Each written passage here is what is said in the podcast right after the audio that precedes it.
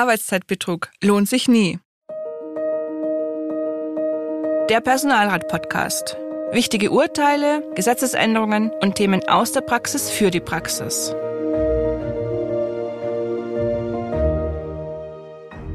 Hallo und herzlich willkommen zur heutigen Podcast-Folge Der Personalrat.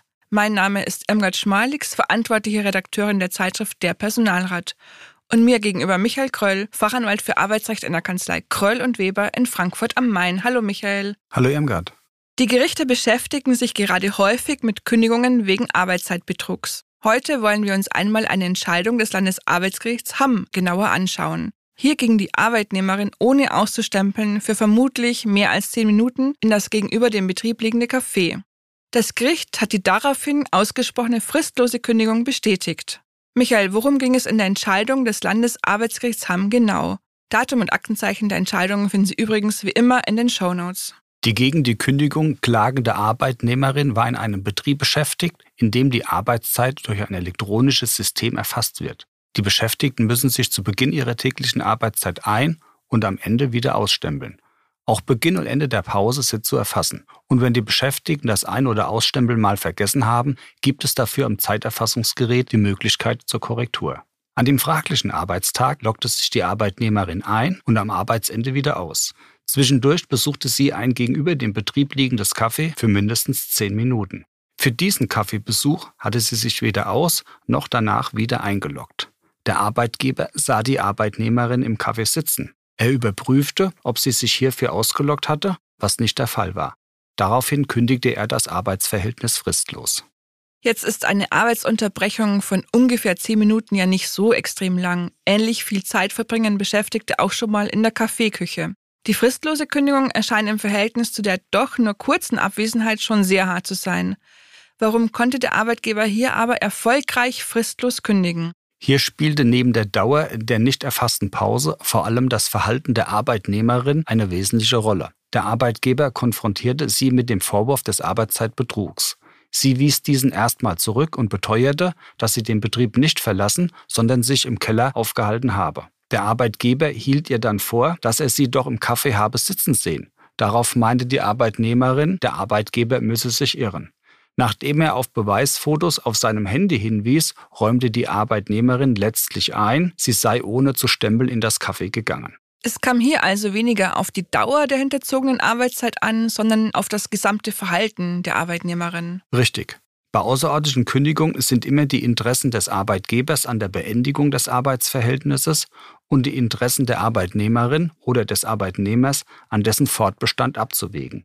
Hier hat die Arbeitnehmerin nicht nur vorsätzlich die Pause im Kaffee nicht dokumentiert, sondern den Arbeitgeber danach mehrmals angelogen, um ihre Pflichtverletzung zu vertuschen. Deshalb hat das Landesarbeitsgericht hier einen vorsätzlichen Arbeitszeitbetrug angenommen. Der Einwand der Arbeitnehmerin, sie habe das Ausstechen schlicht vergessen, ließ das Landesarbeitsgericht nicht gelten.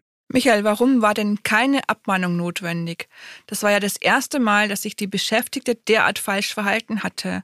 Sie hatte während der achtjährigen Dauer ihres Arbeitsverhältnisses noch kein Fehlverhalten in ihrer Personalakte dokumentiert. Das mit der Abmahnung ist ein wichtiger Hinweis. Grundsätzlich muss auch bei einer außerordentlichen Kündigung, die auf einem steuerbaren Fehlverhalten beruht, eine Abmahnung vorangehen. Eine Abmahnung ist allerdings dann entbehrlich, wenn die Pflichtverletzung und der durch sie bewirkte Vertrauensverlust selbst bei einem einmaligen Vorfall sehr schwer wiegt dann ist es dem Arbeitgeber nicht zumutbar, die Beschäftigte auch nur bis zum Ablauf der ordentlichen Kündigungsfrist weiter zu beschäftigen. Im vorliegenden Fall hatte das Landesarbeitsgericht der klagenden Arbeitnehmerin eine schwere Pflichtverletzung einhergehend mit einem schweren Vertrauensverlust attestiert.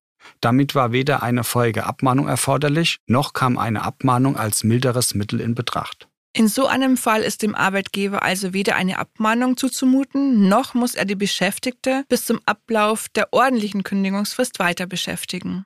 Michael, vielleicht können wir noch mal klären, wann eine außerordentliche Kündigung grundsätzlich möglich ist. Geregelt ist das sogenannte schärfste Schwert des Arbeitsrechts ja in 626 Bürgerliches Gesetzbuch.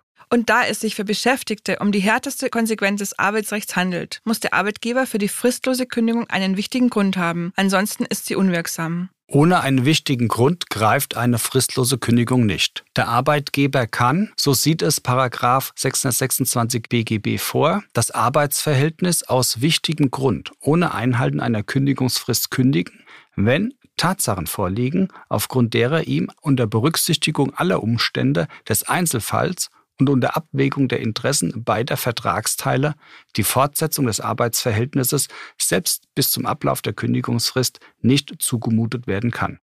Was sehr kompliziert klingt, wird in der Praxis in zwei Schritten geklärt. Erstens ist zu prüfen, ob der Sachverhalt an sich, das heißt typischerweise, als wichtiger Grund geeignet ist.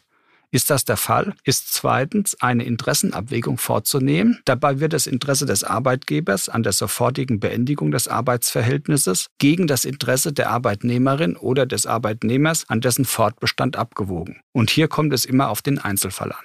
Wegen der Schwere der Pflichtverletzung und des durch sie bewirkten Vertrauensverlustes hat hier das Landesarbeitsgericht geurteilt, dass es dem Arbeitgeber nicht zumutbar war, die Arbeitnehmerin bis zum Ablauf der Kündigungsfrist weiter zu beschäftigen. Ja, weder die lange Betriebszugehörigkeit noch das Lebensalter der Arbeitnehmerin konnten den schweren Vertrauensbruch zu ihren Gunsten aufwiegen. Gegen sie sprach nicht nur der Arbeitszeitbetrug, sondern vor allem auch ihr beharrliches Leugnen, um diesen zu vertuschen. Noch eine Ergänzung zur außerordentlichen Kündigung. Diese muss innerhalb von zwei Wochen, nachdem der Arbeitgeber vom wichtigen Kündigungsgrund Kenntnis erlangte, ausgesprochen werden.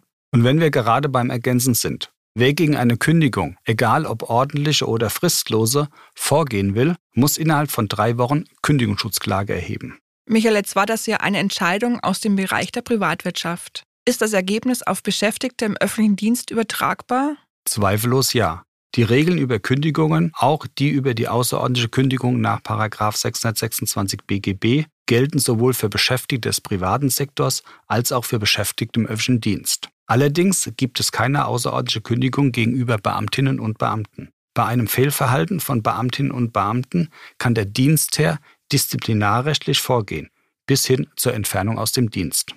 Was können denn Personalräte oder auch Betriebsräte tun, um ihre Kolleginnen und Kollegen zu sensibilisieren? Ganz wichtig ist es, gerade auch vor der aktuellen Brisanz des Themas der Arbeitszeiterfassung, die Beschäftigten zu informieren. Arbeitszeiterfassung ist ernst zu nehmen. Sollte das Einstempeln oder Ausstempeln mal vergessen werden, ist das sofort zu korrigieren, sobald es einem bewusst wird. Arbeitszeitbetrug ist kein Kavaliersdelikt und kann selbst bei wenigen Minuten schon zum Verlust des Arbeitsplatzes führen. Betriebsräten und Personalräten ist anzuraten, eindeutige Regelungen etwa zum Aus- und Einstempeln bei Arbeitsunterbrechungen und Pausen in einer Dienst- oder Betriebsvereinbarung aufzunehmen. Außerdem sind Betriebsräte und Personalräte bei außerordentlichen Kündigungen anzuhören. Apropos Personalrat, Irmgard, was gibt's denn Neues in der aktuellen Ausgabe von der Personalrat? In der Juni-Ausgabe der Zeitschrift geht es um die schönste Zeit des Jahres, um den Urlaub. Regine Windisch, Fachanwältin für Arbeitsrecht, stellt alle neuen Regeln zum Urlaub vor, die sich aufgrund der aktuellen Rechtsprechung ergeben haben. Und falls Sie noch kein Abonnent unserer Zeitschrift Der Personalrat sind, finden Sie in den Shownotes alle wichtigen Infos. Abonnieren Sie doch auch den Podcast und lassen Sie uns eine Bewertung da. Das war es für diese Ausgabe. Ich danke Ihnen für Ihr Interesse und dir, Michael, für deine Hinweise. Immer wieder sehr gerne. Auch ich danke fürs Zuhören. Bis zum nächsten Mal.